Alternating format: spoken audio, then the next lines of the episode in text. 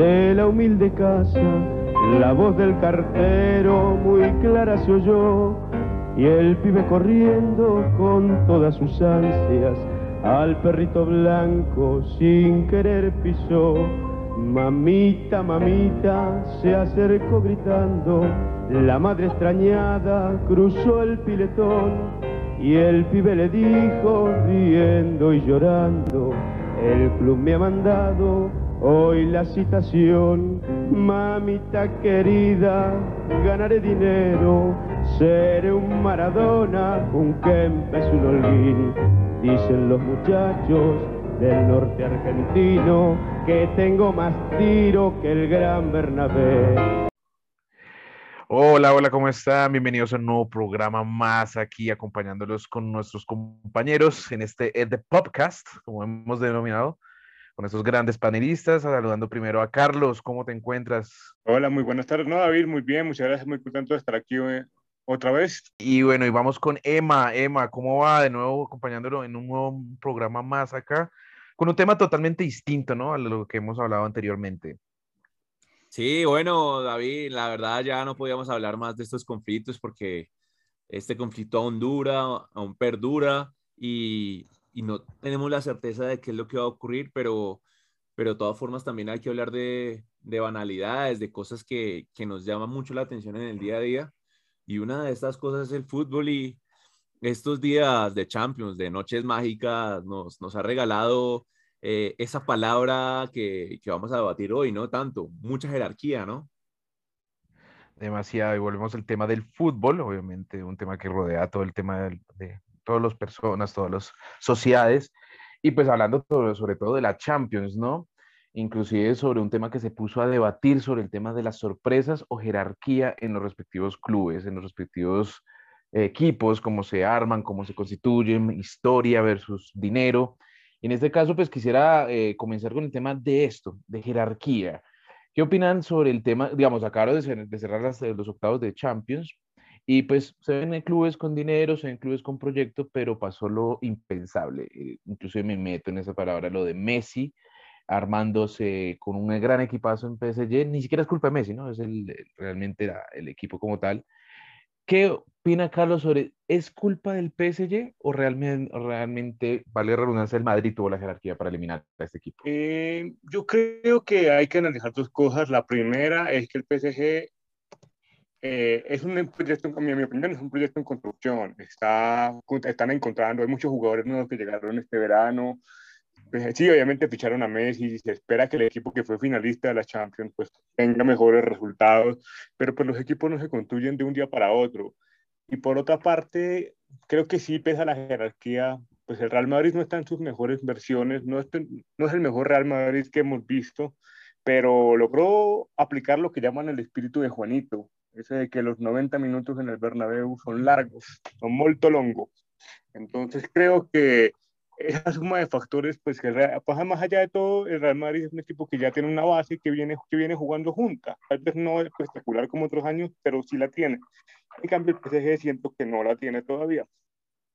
Ok, y tenemos un hincha madridista como Emanuel, que puede opinar sobre el tema. Creemos que es un poco imparcial sobre esta situación, pero ¿opinas igual que Carlos? Ahorita para más adelante dar mi opinión, Emma. ¿Qué va? Solo Madrid, locas. No mentira, David ya pasando un poco de, de, esa sátira, hay que ser un poquito objetivos y el Real Madrid ganó por jerarquía, pero para ir a otro tema, ¿ustedes creen que la jerarquía es adquirida por el equipo, por la historia del equipo o por los mismos jugadores? Voy a esa pregunta porque el Real Madrid para mí, la jerarquía en este momento la tienen los jugadores estos jugadores que ya están acostumbrados a grandes citas como lo son Lukita Modric, como son Tony Kroos, Karim Benzema. El Real Madrid ya tiene una base, una base que don Florentino Pérez ha ido formando a lo largo de los años y que pudo ganar tres Champions consecutivas con esa misma base. Y es por eso que le pasó por encima a un equipo inexperto como el PSG, que, la, claro, hay jugadores como Lionel Messi, como Neymar, que han llegado a la final de la Champions y las han ganado. Hay jugadores que también han jugado finales de Champions como Marquinhos, como Mbappé, pero es un equipo en construcción, como está diciendo Carlitos.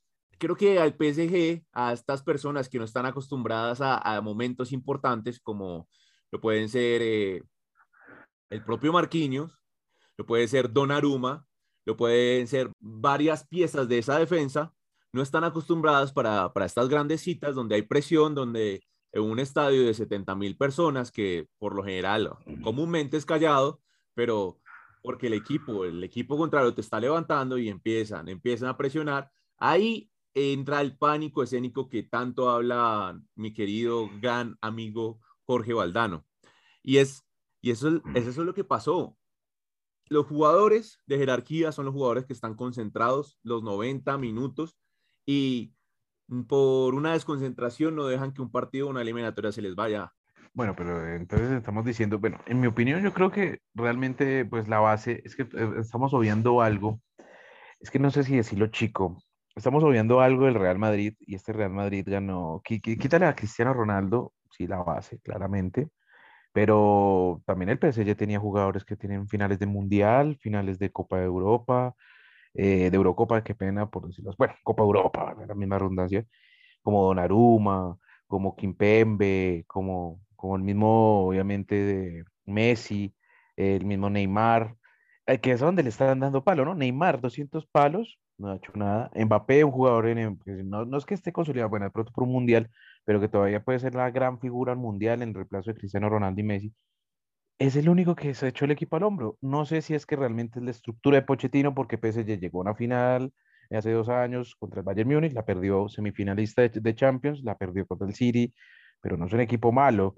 El tema es que digamos que Real Madrid, si las noches del Santiago Bernabéu, la presión, las gradas, no sé si Carlos opina lo mismo, el tema, digamos, no sé si es que Messi, no nos podemos dar la cabeza a Messi, Messi es un jugador ya de 35 años, la responsabilidad de los jugadores más emergentes, o sea, es un tema de jugadores, como dice Manuel, o de equipo. Lo que yo quería decir es que yo siento que también en el factor entrenador influye, porque tienes un gran entrenador, o sea, tiene sus méritos, llegó a final de Champions, pero al lado de, tiene, al frente tiene a Carlo Ancelotti, un tipo que ha ganado casi tres Champions, eh, perdió otra de una manera también muy, muy particular, pero es un entrenador que tiene mucha experiencia para este tipo de partidos y digamos eso también puede transmitirle mucha seguridad a los jugadores no sé si porque no tenga la misma habilidad o la misma capacidad, pues siento que es un entrenador que está empezando, es decir, todavía le falta, digamos, creo que, que, todo, que tiene que tiene todavía, como dicen pues, coloquialmente, le falta pelo para la moña.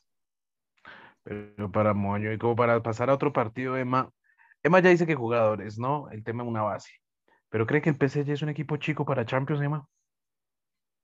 Jugador, el jugador que esté, ¿no? No importa el jugador que esté. ¿Es equipo chico?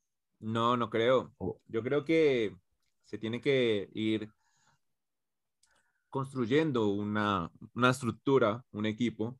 No es ir con talonario y como, como fue el proyecto galáctico, que el proyecto galáctico, hoy, o sea, con Beckham, con Zidane, con Ronaldo, con todos estos hombres, ¿por qué no vamos a ganar una Champions?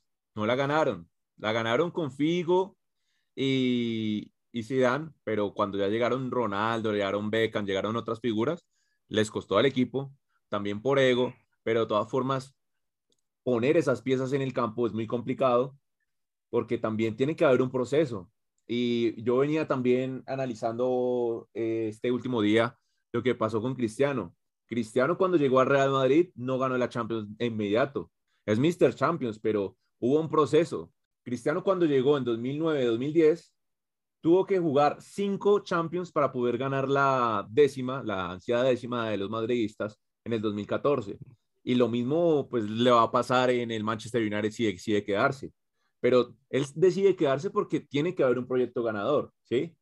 Y si el PSG le sigue apostando, hey, tenemos que ganar la Champions, a invertir los jugadores, pero también tiene que ir fundamentando una base y no que cada, mm, cada fin de temporada ahora no, Marquinhos se va para el Chelsea, no, ahora Donnarumma va a regresar al Milan, no, eso no puede pasar, no puedes cambiar así fichas como si fueran monas o láminas de álbum del Mundial. Entonces yo creo que el PSG en este momento sí está muy biche para ganar la Champions porque no saben cómo ganarla porque nunca la han ganado, pero hay que tenerle mucho cuidado, mucho respeto en los próximos, en los próximos años porque de fracaso en fracaso en fracaso, si te vas levantando, ya después llegarás a la victoria. Lo dice el God del baloncesto como es Michael Jordan. Total, y eso es lo que estamos viendo del Manchester. Bueno, aunque el partido de Manchester United, el Atlético de Madrid, Carlos Oema, y no, pues creo que la, la, situación actual del Manchester y el Atlético no es que sean dos grandes, que quizás sí puedo decir que por historia de grandes, pero que era un cual partido para cualquiera, solo la, la desnivelaba Cristiano Ronaldo por su tripleta del fin de semana, pero pues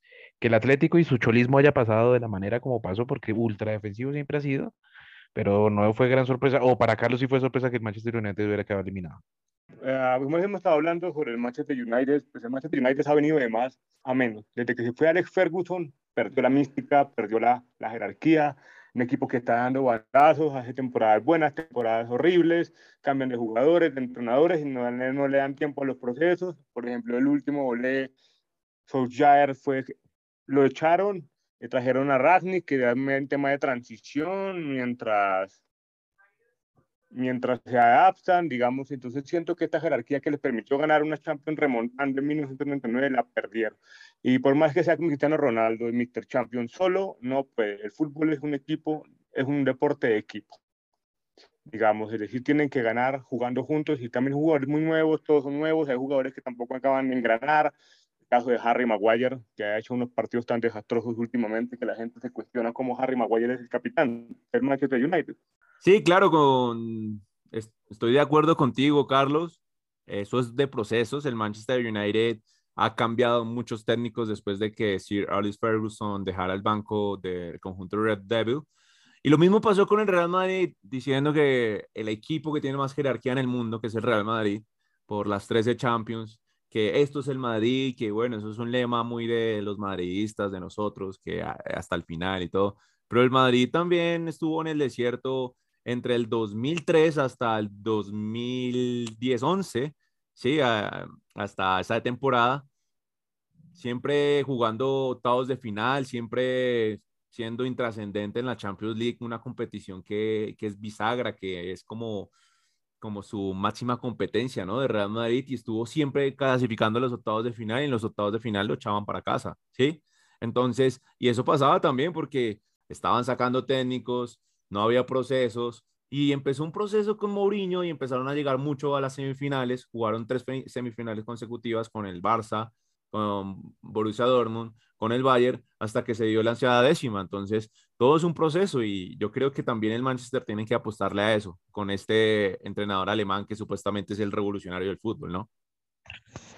Bueno, total. Y viéndolo el partido de hoy, ¿batacazo o para mí Juventus está igual que de todos los equipos grandes. Villarreal tenía con qué competirle. Emma, ¿consideras que Villarreal tenía, dio la, la sorpresa?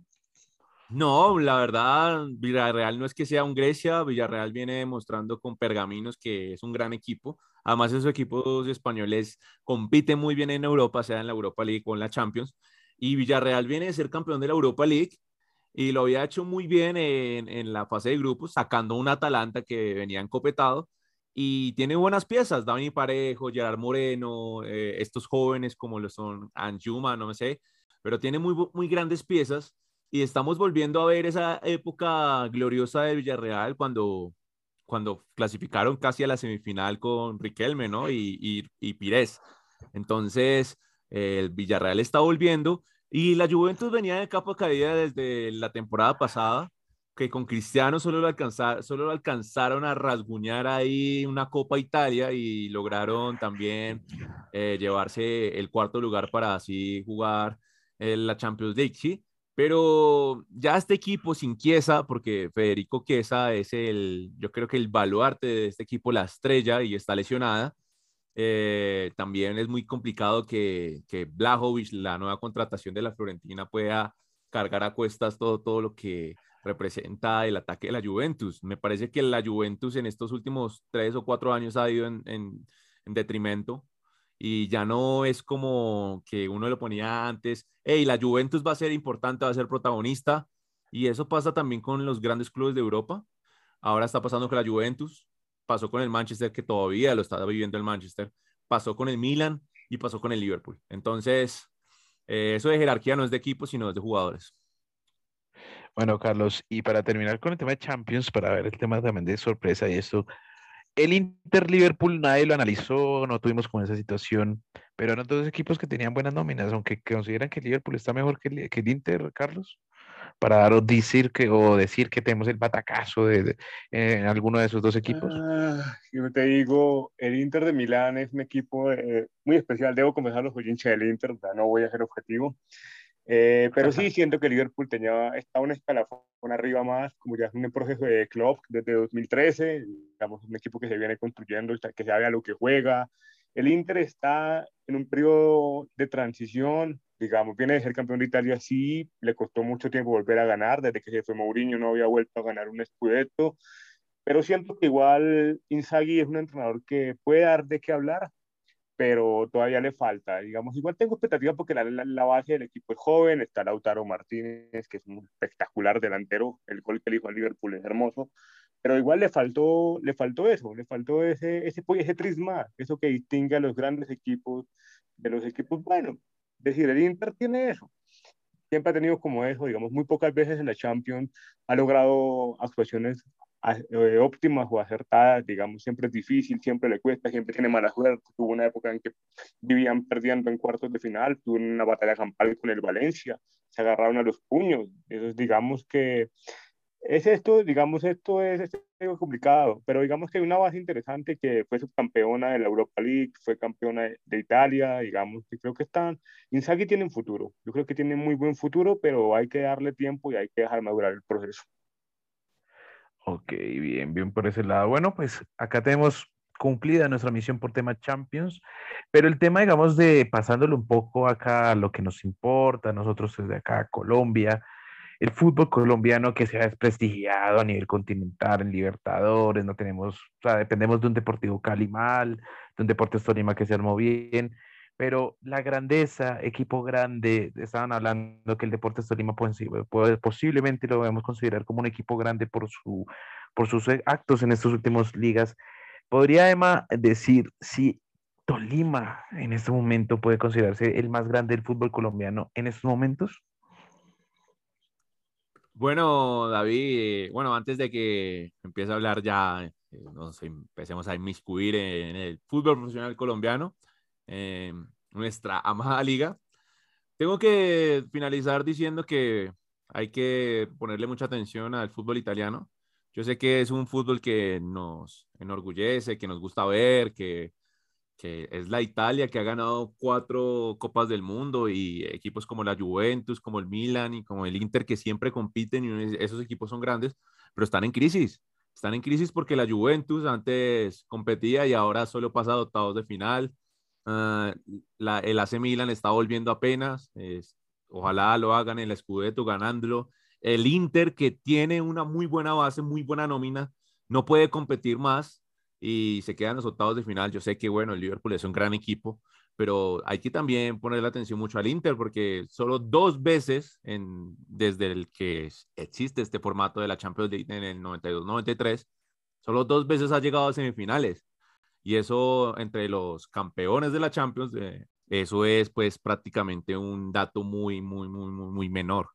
Entonces hay que ponerle también mucha atención a la selección, que la selección nos ilusionó, era un, un espejismo cuando ganaron la Eurocopa hace poquito y ahora está jugando el repechaje y ojalá, ojalá ganen ese repechaje porque no queremos ver a Italia otra vez fuera del Mundial.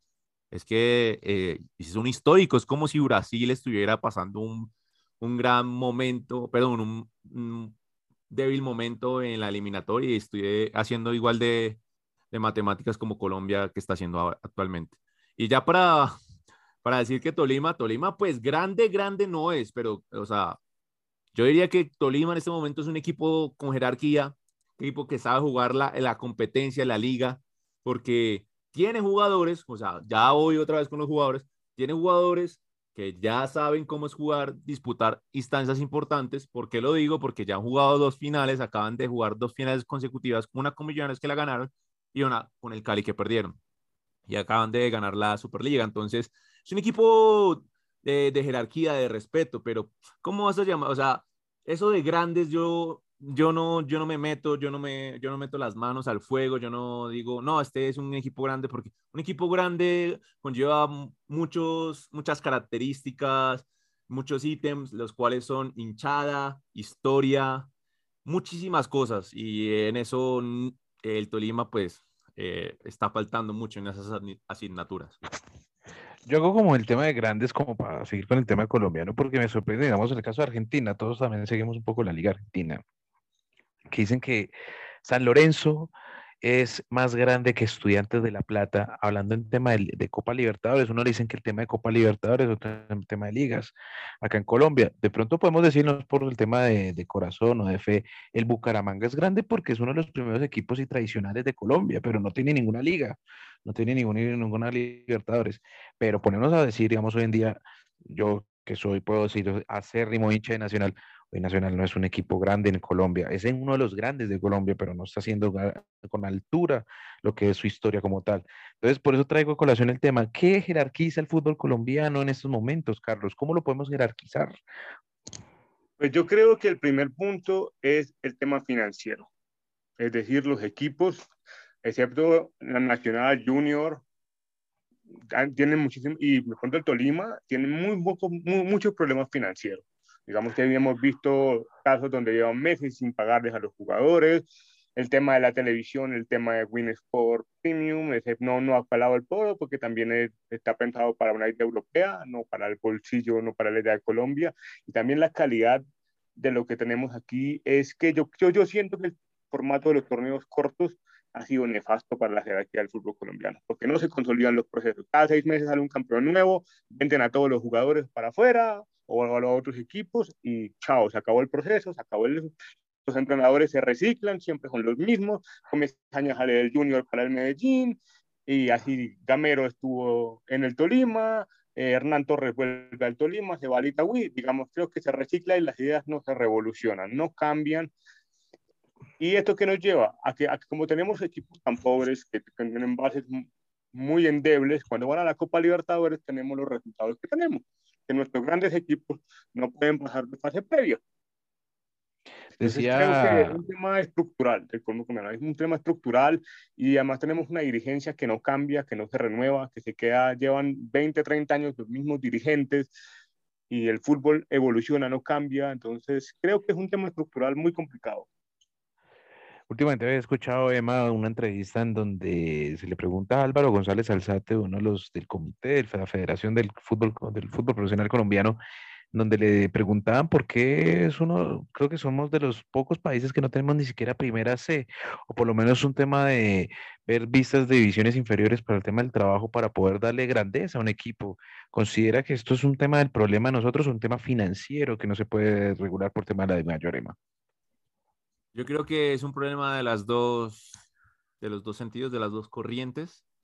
Primero que todo, eh, que estaba diciendo acá mi compañero Carlos del torneos cortos, la Di Mayor y el fútbol profesional colombiano es una liga hecha para equipos chicos. Ahí sí ya, ya puedo hablar de la palabra chicos, chicos como el Huila, como Envigado, como Águilas, como Jaguares. ¿Por qué? Porque ellos tienen el mismo voto que esos equipos grandes, esos equipos históricos del fútbol profesional colombiano, como lo son Millonarios, América, Nacional, Junior, Medellín, Santa Fe, el que, que se me queda afuera, pues ahí, perdón, pero eh, esos son los históricos y los históricos por mucho solo suman siete. ¿Y cuántos equipos son en el fútbol profesional colombiano contando los de la B? Porque los de la B también, también votan en las asambleas de la de mayor.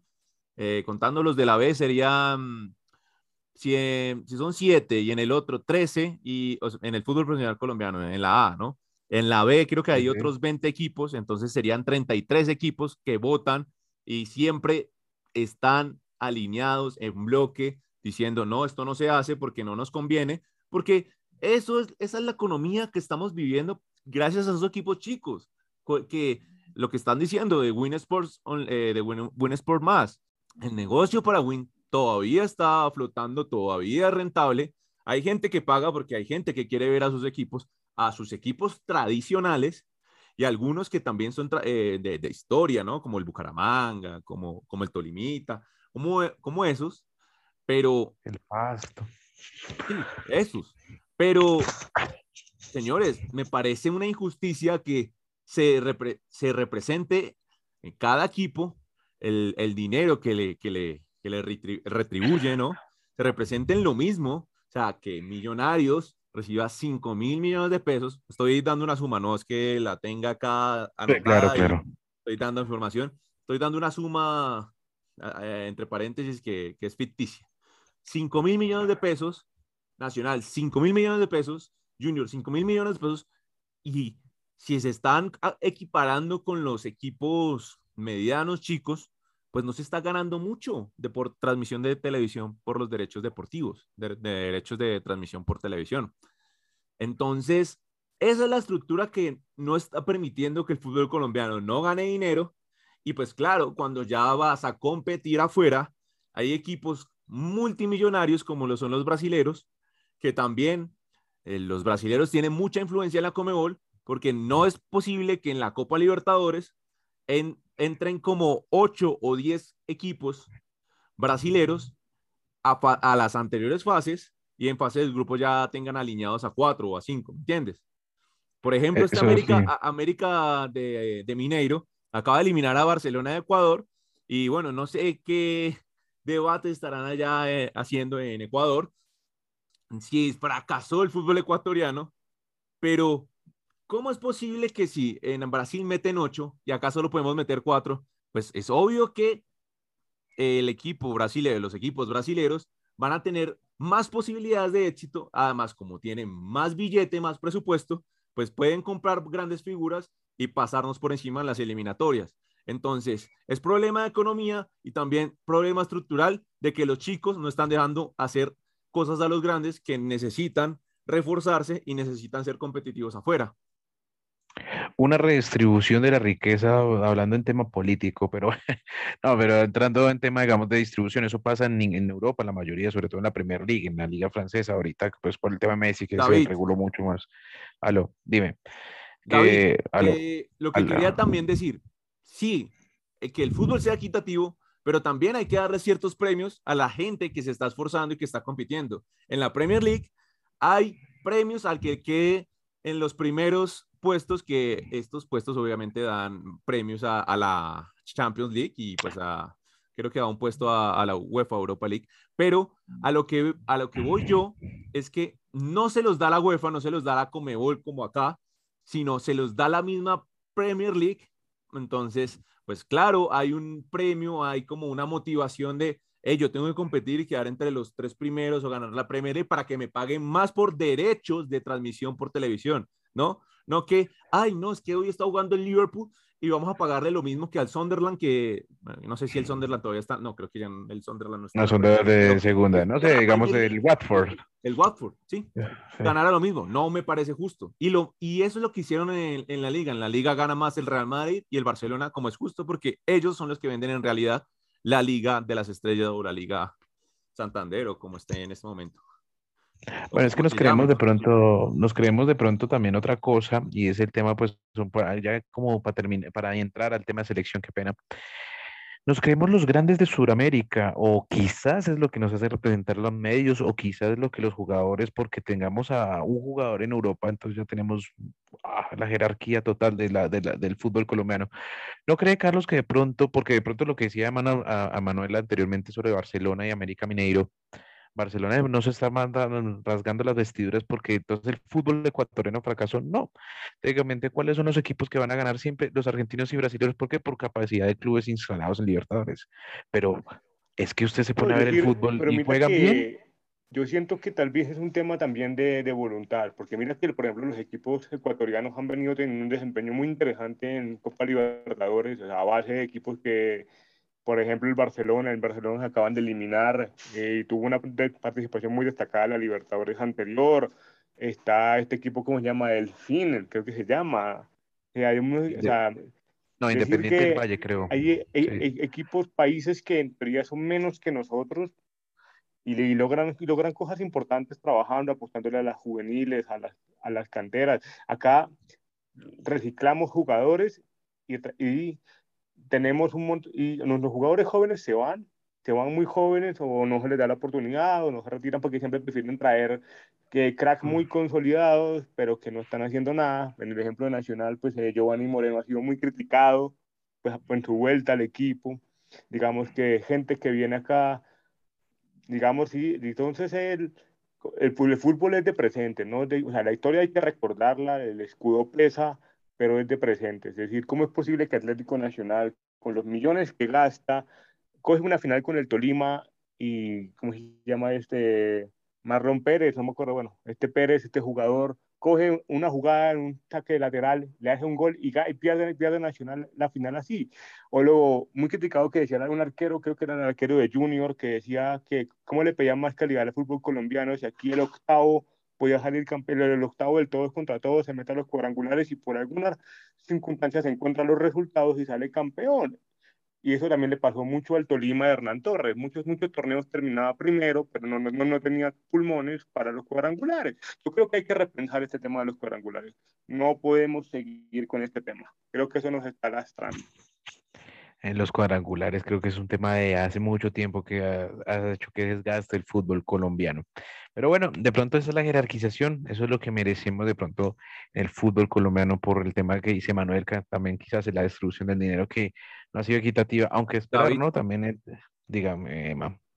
Eh, sí, bueno, para decirlo de los cuadrangulares, obviamente es muy injusto que el octavo llegue y después gane la, la liga y sea el flamante campeón y es que en Colombia no hay cultura futbolera porque ya en la fecha 10 uno se podría desmotivar como hincha de un equipo que va en la novena posición o que va en la cuarta posición, perdón, si el torneo durará solo 20 fechas y el mejor sea el campeón. Sí, entonces voy de cuarto, voy de quinto y estoy a 10 puntos del primero, pues obviamente me desmotivo y dejo de ir a la cancha y dejó de consumir fútbol, dejó de ver los partidos. Entonces, el Adi Mayor en este momento es por eso que siempre organiza estos torneos que a nadie le gusta, pero pensando en el Bucaramanga, pensando hasta en los mismos equipos históricos grandes que eh, no tuvieron una buena campaña, pero que se metan los ocho y ya nuevamente renueve la ilusión del hincha. Entonces, por eso es que estos torneos cortos, que son un cáncer, pero es un cáncer, pues, eh, aprovechable para, para, para, la I mayor prácticamente. Entonces, por eso es que no creo que vaya a cambiar mucho eh, el panorama en estos años, porque no somos, no somos una cultura futbolera. En cambio, en Argentina sí pueden hacer un torneo eh, cortico en el cual River gana, es el que hace más puntos y, y River queda campeón. ¿Por qué? Porque allá un Chacarita, un Nueva Chicago, tienen mucha, tienen su hinchada, ¿sí? Y arman un carnaval y, ah, que la ira a la cancha, que hay, que quiero a mi equipo, ah, la pasión, el fútbol. cambio acá somos, solo hay pocos equipos que son muy fieles en realidad, del América, Caso Nacional, Millonarios, algunos. Santa Fe sí iban en la posición 15, yo creo que dejan de ir a, la cancha algunos hinchas, ¿no? Pues pienso, ¿no? Es como una pullita que le hago a los hinchas de Santa Fe. Total, total. Y bueno, ese es nuestro fútbol momento. Pasemos al tema selección, también tema, digamos, de jerarquía de jugadores. Ya terminando estas dos últimas fechas que tendremos la próxima semana. Y quisiera empezar por el tema, digamos, si le gusta la lista de convocados, eh, Carlos, eh, considera que era un recambio llamar a la sub-23, llamar a los que realmente hicieron el famoso cajón con Queiroz, Carlitos. Digamos, sinceramente me sorprende la convocatoria. Bueno, la base es la misma, digamos, no va a cambiar, pero me sorprende, por ejemplo, que le hayan dado la oportunidad convocando a Alfredo Morelos y a Luis Sinisterra, que están haciendo las cosas muy bien en Europa, y ante nuestra falta preocupante de gol, que tenemos delanteros que no hacen goles en la selección, pues ya es importante que yo, yo, yo, yo si fuera Reinaldo arriesgaría y pongo una dupla, un 4-4-2 con Morelos y Sinisterra arriba, a ver si sale algo pues no, no pues, yo no, no insistiría más en, en Borja y en los tipos que, que, han venido, que, que, no han tenido buen rendimiento en las últimas fechas. Digamos, esa es mi percepción. Me, me, me gusta mucho, me, me, encanta que haya vuelto Fabra, que creo que es un tema, el tema de los laterales siempre nos ha costado bastante desde que se fueron Zúñiga y Armero. Entonces, entonces me parece una muy buena noticia su regreso. Entendido. Y, pero yo escuchaba la otra vez, o pues, leía con Emanuel, que la, la próxima, que pronto muere Rueda con la de él. Muere Rueda con la de él. Va a ir con la mismo, el mismo 11 que ha practicado desde hace 10 partidos. ¿No, Emma? Sí, tal cual. Muere con la de él, pues terco como el solo y, ya fui de terco cinco, no, no sé cuántas fechas, diez fechas desde que cogió el banco de la selección colombiana y va a morir con la de él. Y, y bueno, pues uno esperaba obviamente nuevas novedades, valga la redundancia, pero es lo que hay, es lo que hay, hay que ganarle a... Antes nosotros nos frotábamos las manos porque decíamos, no, vamos a, a cerrar con Bolivia y vamos a cerrar con Venezuela, esa clasificación al Mundial de Qatar, eso está bien fácil. Y miren, miren lo que pasó y, y ahora estamos es agonizando a ver si hay una hay un milagrito, si la Rosa de Guadalupe hay un rocío o algo así, porque eso es lo único que tenemos que esperar, un milagro, porque esta selección mm, también es en el ambiente, también es eh, en esta racha tan pésima que está teniendo la selección Colombia con respecto al gol.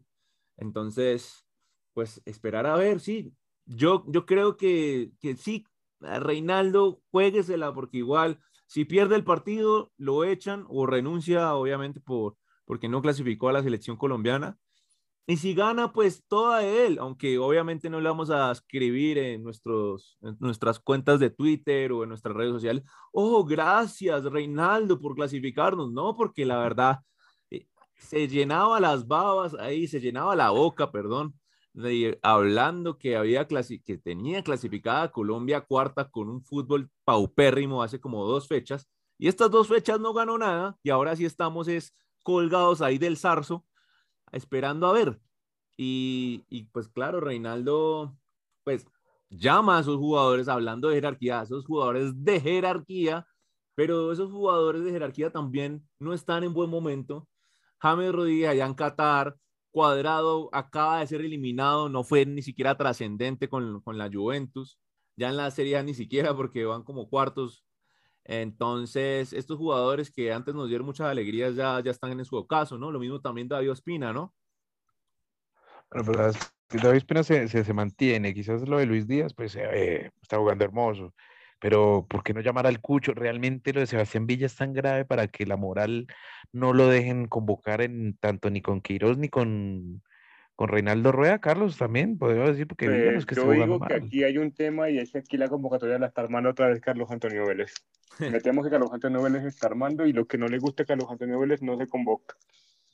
Pero Sebastián Villa el tema de la mujer, bueno, pero eso es grave no, y no, es que, no, no, apoyo el tema. un mal mensaje a un maltratador, eso, eso pues obviamente el man tendrá su, su respectivo caso con los juzgados de si le pegó o no la mujer, pero mientras haya una sospecha y prácticamente se diga que este sujeto le pegó a la mujer, no podemos premiar a un maltratador de mujeres, ni siquiera un maltratador de, otro tipo de géneros o animales, ¿sí? Entonces, entonces pues también, o sea, no, moral, ah, no, que... Y es que tampoco, y es que también voy a decir la cosa, Sebastián Villa no es Diego Armando Maradona. Diego Armando Maradona tuvo muchas polémicas, y se las alcahueteaban allá en Argentina porque era Diego Armando Maradona, ¿me entiendes? De acuerdo. Pero Sebastián Villa, pues es Sebastián Villa, es un gran jugador, pero pues acá yo creo que hay más. No, de acuerdo, Todo, esto hace mucho ruido, todo esto le hace mucho ruido y la selección tiene que estar tranquila porque están representando a un país. En este punto sí, sí te otorgo el punto de más y es que no podemos convocar a cualquier tipo, pues, porque, porque es el, el crack, ¿no? También. Pero sí siento que que hay como ciertos resquemores de ciertas cosas que de las que se está cuidando Reinaldo. En todo caso, están diciendo que Reinaldo ya está palabrado con los Artila y va a volver a Nacional, lo que se está rumorando. Entonces, tampoco es que habrá mucho interés en que clasifique la selección. No sé. ¿Qué opinan? No, yo creo que obviamente tienen que clasificar, o sea, su sueño es clasificarla, pero es que ya dependemos de muchos factores. Que Perú pierda, eh, que, Uruguay haga una pesejeada, por así decirlo, de la pecho frío que puede hacer, pero es Uruguay. Entonces, tienen que haber muchos factores. También que Chile no gane sus dos partidos, porque Chile también está por arriba de nosotros. Entonces, era su sueño. Le quedó como asignatura pendiente en las eliminatorias del 2010, si no estoy mal, que cogió a Colombia y no la alcanzó a clasificar. Y ahora, ya cuando cogió el banco y estuvo a punto de clasificarla, se, se desboronó ese castillo de naipes. Entonces, ¿qué esperar? Nada, totalmente. Yo creo que, pues, aunque posibilidad, si llega a pasar Colombia por posibilidad matemática, eh, el oso que vamos a hacer en Qatar, porque no hay una base. O no sé, o sea, de Eso pronto. sí, eh, Pero puede que le salga recordando- hasta bien, uno no sabe. No, pero El que, ¿qué no, es que el fútbol, el fútbol es la dinámica de lo impensado. O sea, voy a usar una frase de cajón, pero Gran libro, gran libro, gran libro. Sí, sí, sí, ese libro Eh, bueno. Voy a decirles, eh, le voy, a- voy a, a- a concluir pues este, esta discusión con un argumento sobre Reinaldo y su futuro. Esto es como dijo el doctor Carlos Salvador Vilardo, que está cumpliendo años hoy, entre otras cosas. Sí, En el fútbol, ganar es lo que cuenta. ¿Ustedes se acuerdan quién, ustedes saben quién fue el segundo que pisó América después de Colón? no. No, nadie sabe, hermano. Aquí cuenta es el que gana. Aquí no nos vengamos con sí, que hay que jugar bonito, que hay que jugar lindo. No, aquí hay que ganar, hay que ganar. Creo yo. Bueno, hay yo creo que ese no sé ejemplo hay que hay hacerlo ganar. con el segundo hombre que pisó la luna. No, porque no sé si Colón fue el primer hombre que pisó la tierra, pero en la tierra, América. Fue el que la descubrió, pero el primer hombre que pisó América puede que haya sido un subalterno. Ahí se las dejo, ahí se las dejo. Eh, sí, sí, interesante Muy bueno, muy analogía. buen apunte. Vamos, vamos, sí, vamos a leer el, la- el inicio de la edad moderna. Pero claramente eh, decir, o sea, técnicamente yo puedo decir que la selección, bueno, el recambio sub-23 hay, sub-23 hay, y Emma lo, lo- me lo hablaba hoy por, por WhatsApp. Creo, llame la sub-23, llame una sub-23, pero sea, lo que yo pienso realmente, porque es como echar el agua a los, a los nuevos, al recambio, que si llegan a hacer el papelón en estos dos partidos contra Bolivia y Venezuela, la culpa no es de los nuevos, la culpa tenía que echársela a estos jugadores que perdieron, que pechearon, que acá es donde hablamos de grandezas. ¿Dónde está la grandeza del fútbol colombiano? Es una, es una selección chica, es una selección grande. Hay para terminar, para terminar este debate, Carlos, ¿selección chica o grande Colombia? Pues yo lo que quiero decir es que yo siento que, las, yo siento que los primeros nos creemos más de lo que somos. Creo yo que tenemos buenos fútbol, buen juego, pero seguimos en el pasado. Nuestro, seguimos hablando del 5-0 contra Argentina. ¿Eso hace cuánto fue? Es decir, es decir, decir, nosotros, nosotros tal vez estemos en, en el top 5 de la Sudamérica, tal vez porque hemos logrado clasificaciones y cosas. Pero de todo claramente, como lo sabemos, las grandes selecciones de Sudamérica son Argentina, Brasil y si acaso Uruguay. De ahí para abajo estamos todos empatados. Chile tiene más Copas Américas que nosotros. Perú tiene la misma cantidad de Copas Américas. Entonces, Paraguay creo que también tiene la misma cantidad de Copas Américas, o tal vez tiene dos. Pero, es decir, aquí yo siento que a los colombianos nos falta como ese poquito más. Es decir, y siento que Peckerman nos mal acostumbró, a pesar de que lo amo y lo venero. Él nos llevó a, los, a dos mundiales y, y pensamos que ya se haya vuelto algo habitual. Y no, hay que lucharla, hay que lucharla. Es decir, aquí cogían y miraban a los peruanos y decían, ay, esos peruanitos, esos venezolanos, esos bolivianos, les vamos a ganar. No, hermano, el fútbol se gana en la cancha. Yo siento que todavía nos falta. Vamos por, podemos lograrlo, pero todavía nos falta. Pero sí va a tener que ser con los nuevos, porque yo siento que esta generación ya no, ya, ya, ya no va a dar más. Emma, esto creo que ¿qué cons- concluyo. Por eso, Emma, ¿cómo es una selección esto? chica. Dejémonos de vainas. Colombia Sí, es una selección que juega muy bien al fútbol en algunos periodos, no en este, obviamente, pero y tiene jugadores que han jugado en grandes equipos de Europa, del mundo, como son Real Madrid, Juventus, Bayern de Múnich, pero la jerarquía en cuanto a fútbol sudamericano les ha faltado. En las Copas América no han logrado nada. Y esta generación dorada me da, vai- me da, me da un poco, pues, no, com- de molestia un poco que no hayan, no hayan ni siquiera llegado a una final de Copa América, una generación que era la, mejor generación de Colombia, de jugadores fut- futbolistas colombianos, que no llegó ni siquiera a una final de Copa América. Y, y es más, hasta Perú llegó a una final de Copa América en estos últimos años. Eh, Chile llegó y ganó dos veces. Paraguay llegó a una final de Copa América en el 2011, lo mismo Uruguay.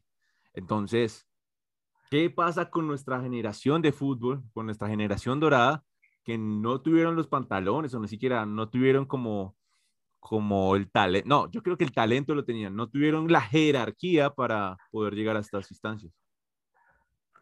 Total, total. Eso es lo que pasa.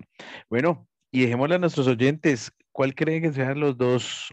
Bueno, son tres cupos que quedan pendientes, dos directos y uno de, de repechaje. Carlos, ¿cuál cree que sean los dos directos y repechaje? Ya que estamos a una semana para eso. Pues yo creo que Ecuador está, el profe Alfaro ha hecho un muy buen trabajo y me animaría a pensar que tal vez Uruguay sería el cuarto y el repechaje se lo lleva a Chile si, lo, si logra sacar un buen resultado contra Brasil. Claro está. Bueno, para, yo siento para que, mí, siento que nosotros no vamos. Sí, no, para mí antes de ir con Emma, para mí va directo Chile y, y Ecuador, y Uruguay se va de, de repecha de Perú, sale de esa, de esa, cascada. Para Emma. No, hombre, clasifica Perú y Uruguay. Bueno, ya, eh, o sea, Ecuador de forma directa, eh, Uruguay y Perú y Perú, ya. Chile, Chile no le va a alcanzar. Es que también Chile es que no me digan que Chile ahora es la el Chile, de Bielsa o la Chile de, de, San Paoli, no. Chile tampoco es que esté jugando muy bien. Pero es que también hay que, ver los rivales, ¿no? vamos, a buscar rápidamente. Pero usted va directo Uruguay y Perú, ¿sí? ¿Y repecha de quién? ¿Ecuador?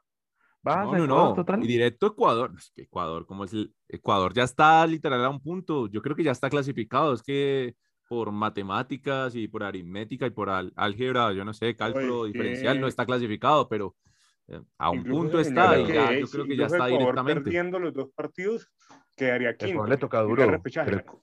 y Ecuador le toca duro. Ecuador va a visitar a Paraguay y finalizar. No, pero Ecuador ha mostrado galones, ha mostrado que tiene, que tiene con qué en partidos complicados. En cambio, selecciones como Chile, como Colombia, no han estado a la altura. Entonces, ellos yo creo que son los que merecen, esos dos son los que merecen estar eliminados.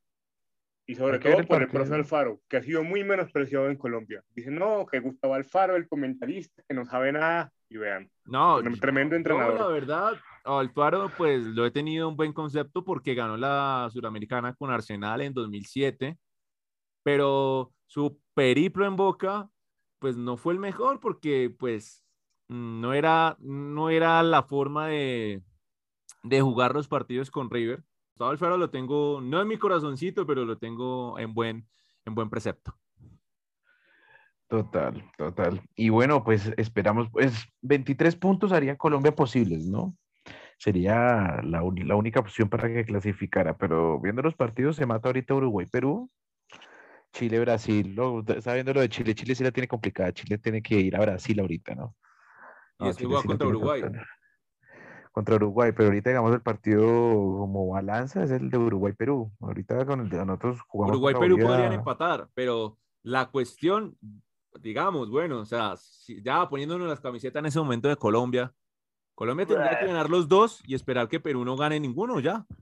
Porque a Uruguay yo lo veo más clasificado. A no ser que Perú le gane allá en Montevideo a, a Uruguay, de esta forma, Perú se clasifica, pues, o sea, ya tenía más chances de clasificar. Y el gran, el gran Chile le complica la vida a Uruguay empatando. Creo que juegan en Santiago, si no estoy mal. En Santiago, termina en Santiago. Chile-Uruguay, sí, señor. Pues bueno, ojalá, ojalá haya un milagro, pero, pero sí, es que también para qué vamos a la, pues como para ponerla ahí en el registro de, mundiales que fue Colombia, porque no tenemos Lo que que mucho. Nosotros tuvimos todo para clasificar cómodamente, pero no, no, no tuvimos la jerarquía, el nivel para, para ir para hacerlo. Y volvimos a lo que Carlos Antonio Vélez tan pluricitado, vinimos a la era de las probabilidades logarítmicas. Toca sacar la calculadora. Qué triste, qué triste. Ah, volvemos a las épocas de antes del 2010, totalmente. Dígame. Yo solo digo una cosa, va a volver Bolillo Gómez, van a ver. Ojalá no. Bueno, ya para finalizar, yo creo que ya estamos finalizando acá con los temas de jerarquía. Quiero que ustedes dos, yo ya dije mi significado de jerarquía, pero esta palabra es tan ambigua en el fútbol porque ni siquiera tiene una definición, en la RAE tiene una definición, pero es con algo respecto a otras cosas, otros temas. Para ustedes dos, ¿qué es jerarquía?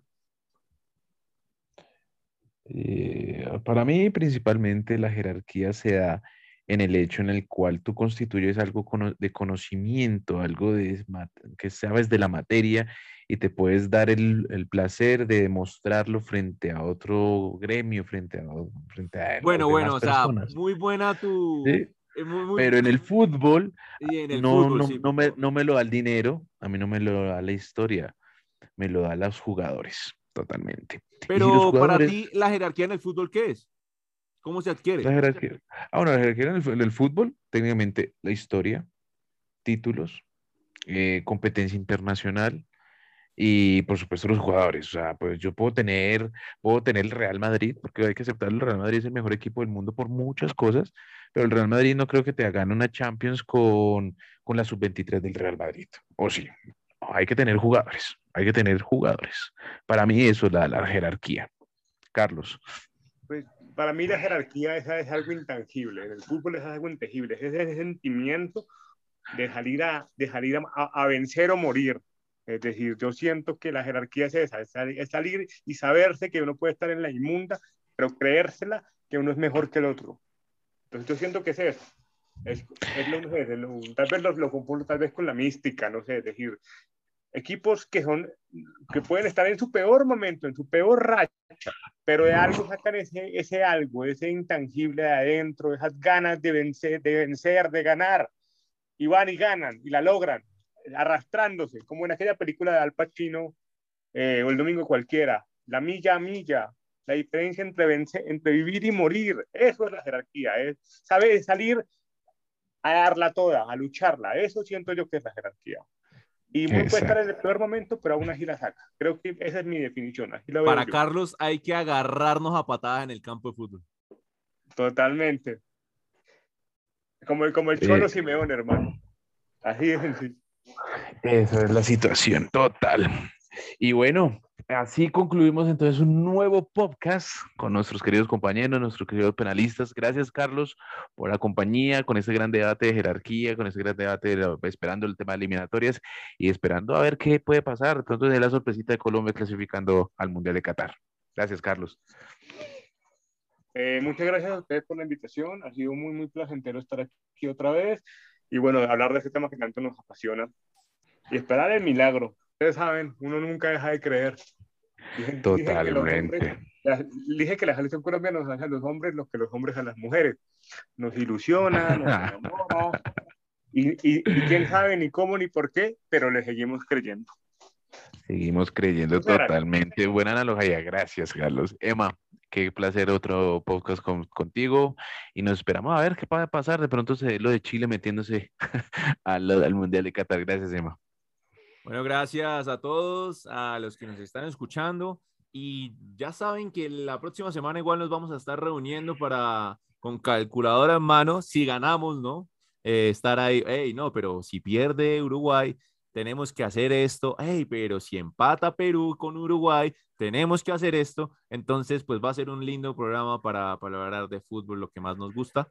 Y si perdemos, pues obviamente sería más hermoso porque nos vamos a descargar en ese podcast. Igual ustedes saben, muchachos, es la, la colombiana. Ganamos, guaro. Perdemos, guaro. Empatamos, guaro. este programa está patrocinado por Aguardiente de Cristal. no, gracias chicos y gracias a todos ustedes oyentes que les habla de que Nos vemos en una próxima oportunidad. Gracias. Vas a ver qué lindo cuando yo en la cancha mis goles aplaudan. Seré un triunfador. Jugar en la quinta y después en primera. Yo sé que me espera la consagración.